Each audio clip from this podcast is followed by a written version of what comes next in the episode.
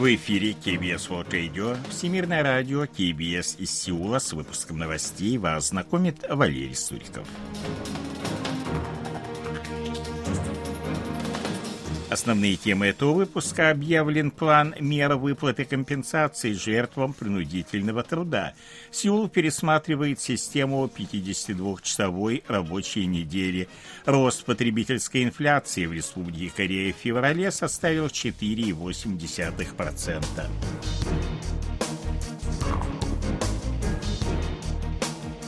А сейчас эти и другие новости более подробно.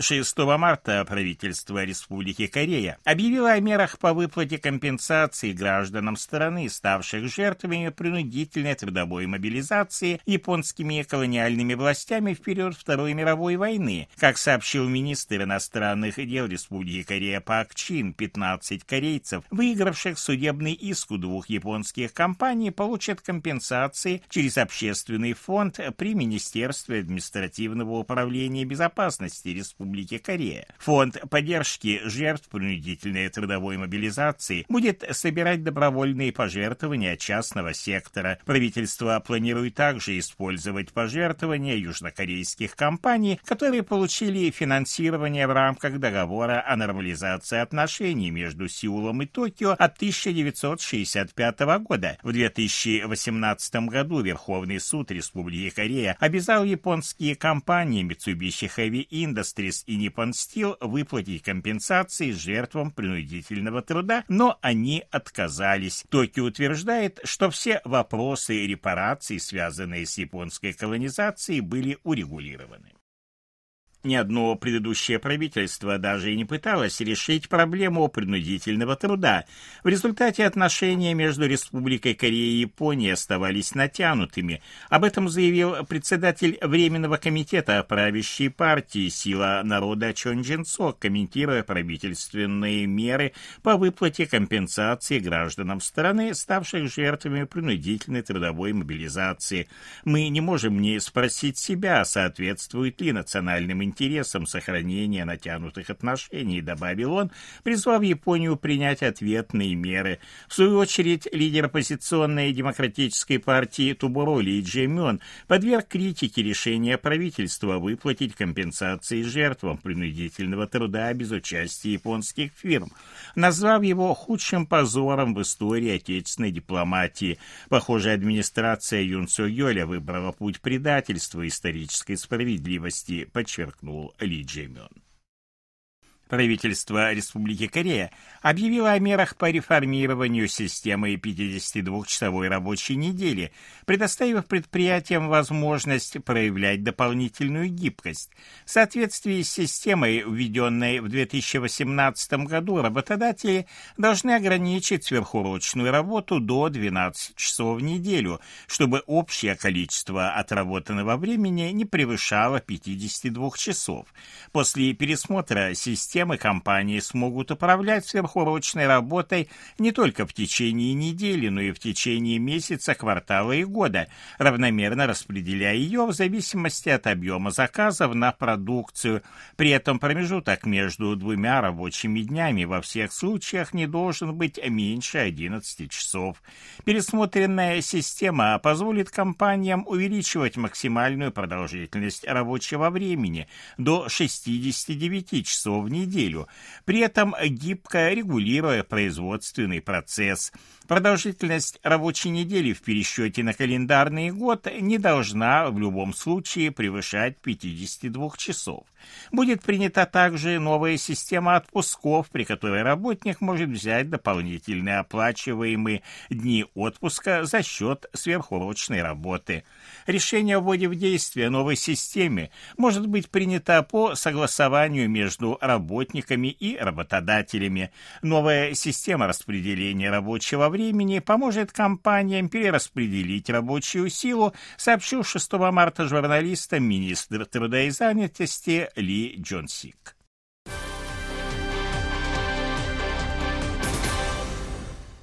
Потребительские цены, ключевой индикатор инфляции, выросли в Республике Корея в феврале текущего года на 4,8% в годовом исчислении. Впервые за последние 10 месяцев с апреля прошлого года данный показатель составил менее 5%.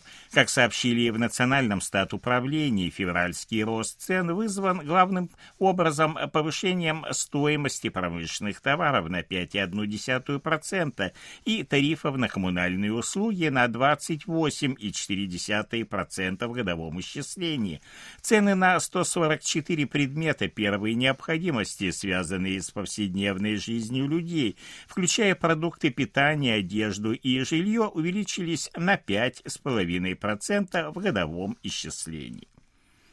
По данным Банка Кореи, в конце февраля текущего года валютные резервы страны составили 425 миллиардов 290 миллионов долларов – на 4 миллиарда 680 миллионов меньше, чем в предыдущем месяце. Сокращение вызвано укреплением доллара, которое привело к снижению стоимости активов, деноминированных в других валютах.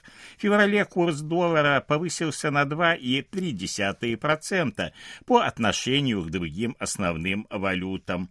По состоянию на январь нынешнего года Республика Корея находилась на девятом месте в мире по объему валютных резерва, выступая Китаю, Японии, Швейцарии, России, Индию, Тайваню, Саудовской Аравии и Гонконгу.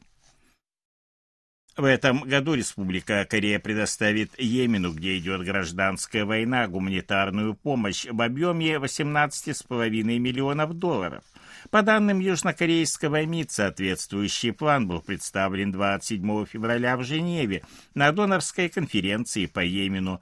Помощь Йемену включает поставки риса, которые Республика Корея проводит с 2018 года. Донорская конференция проходит ежегодно с 2017 года по инициативе правитель Швеции и Швейцарии, а также ООН. Гражданская война в Йемене, которая продолжается с 2000 2014 года привела к гуманитарной катастрофе. По данным Управления ООН по гуманитарным вопросам в этом году в помощи нуждается 65% населения Йемена.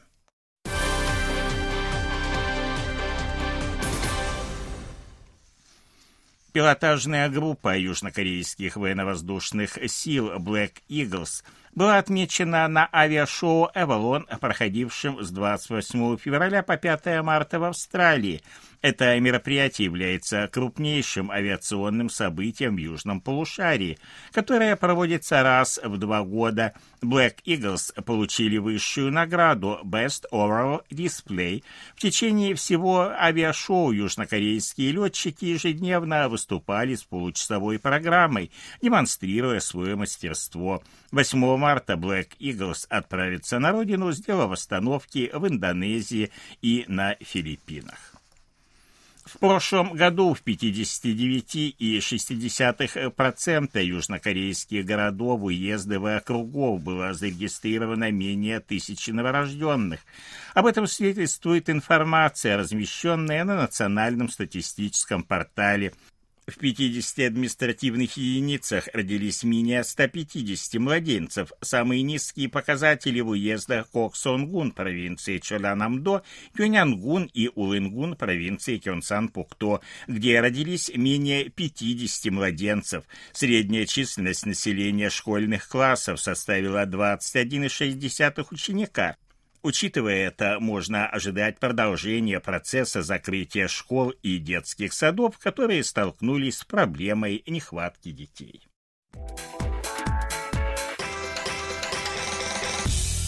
О ситуации на бирже, валютном курсе и погоде. Главный индекс корейской биржи Коспи 2462,62 пункта, индекс биржи высокотехнологичных компаний Косдак 816,51 пункта, валютные курсы 1296 вон за доллар, 1380 вон за евро. В Сеуле переменная облачность ночью до минус 1, а днем тепло до плюс 14 градусов. Это были новости из Сеула.